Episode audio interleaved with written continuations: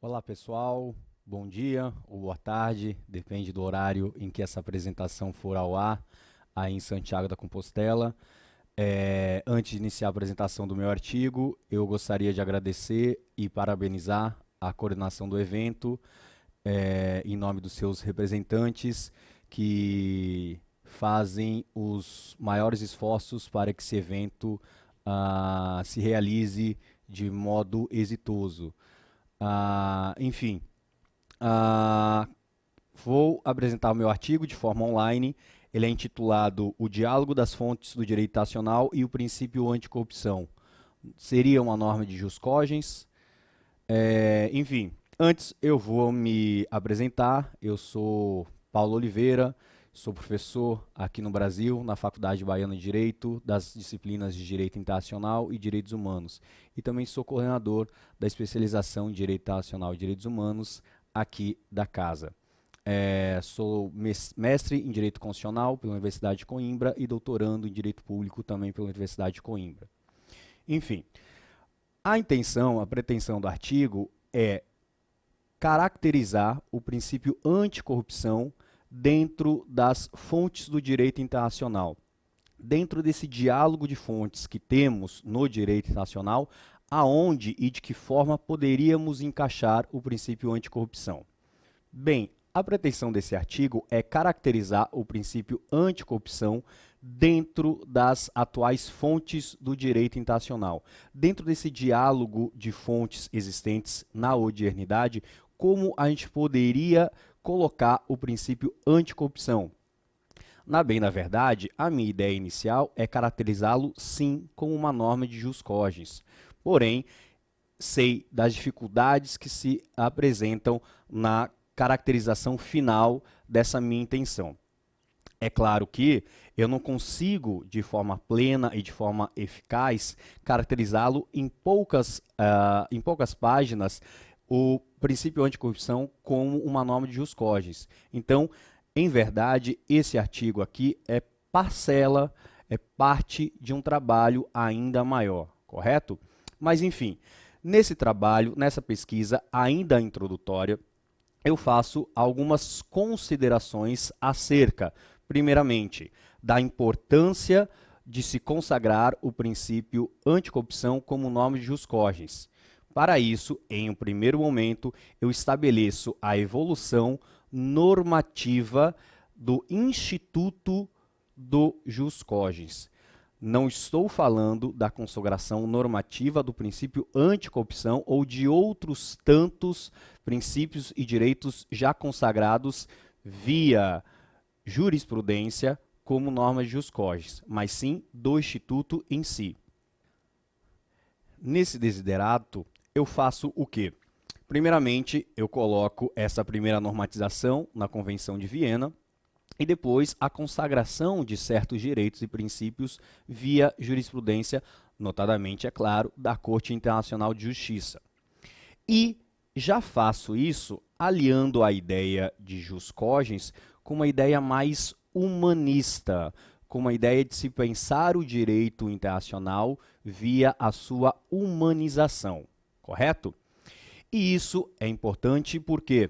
Porque em um segundo momento eu falo da positivação e da preocupação da sociedade internacional, da nova agenda internacional, é, em decorrência é, da positivação do princípio anticorrupção. E eu faço a evolução histórica do princípio anticorrupção, notadamente levando em consideração a sua ligação com o desrespeito de normas de direitos humanos. Ou seja, caso o princípio, ou melhor, caso haja a corrupção, uma norma ou um direito, ainda que indireto, um direitos humanos, poderá ser afetado. Correto? Em razão disso, temos aí um pano de fundo. Primeiro, temos o princípio anticorrupção, agora como uma norma protetiva, com uma norma que se é protegida não só no âmbito internacional, mas no âmbito regional, tanto americano quanto europeu, bem como o seu viés, a sua ligação direta de proteção com normas de direitos humanos. correto? Sendo assim, a intenção é colocar o princípio anticorrupção em um status hierarquicamente superior às outras normas do direito internacional, às outras fontes do direito internacional. E isso faz com que, em caso de colisão de direitos ou em caso de desrespeito a normas uh, uh, uh, anticorruptivas, essas normas que venham de encontro sejam anuladas, conforme previsão da Convenção de Viena de 1969. Ou seja, colocar a norma, o princípio anticorrupção como norma de jus cogens, traria uma maior efetividade direta e indireta para a proteção dos direitos humanos. Agora, isso é ileso de críticas? Não. Isso é facilmente caracterizável dentro do nosso direito internacional odierno? Não. Em razão disso, eu procuro propor, ainda que de forma inicial, ainda que de forma introdutória, algumas soluções.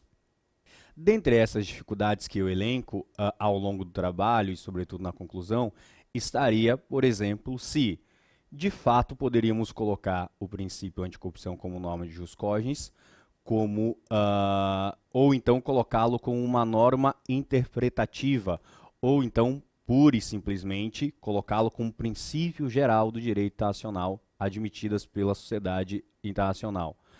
Uh, outra hipótese seria, eventualmente, o reconhecimento de estados quando uh, não respeitassem uh, de maneira salutar, conforme a nova agenda internacional, essa agenda anticorruptiva.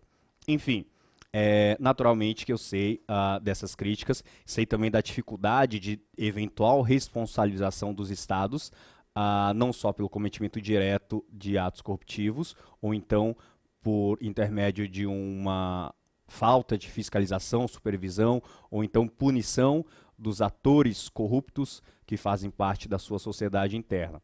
Mas a intenção, acredito que seja, é, é, de fato, fazer com que essa preocupação da sociedade internacional, fazer com que essa nova agenda internacional e de um tema que, é claro, faz parte das manchetes uh, não só dos, uh, da sociedade internacional e dos diferentes estados que a compõem, é, mas que indiretamente e por vezes diretamente causam prejuízos imensos à sociedade internacional via o desrespeito de direitos humanos, correto?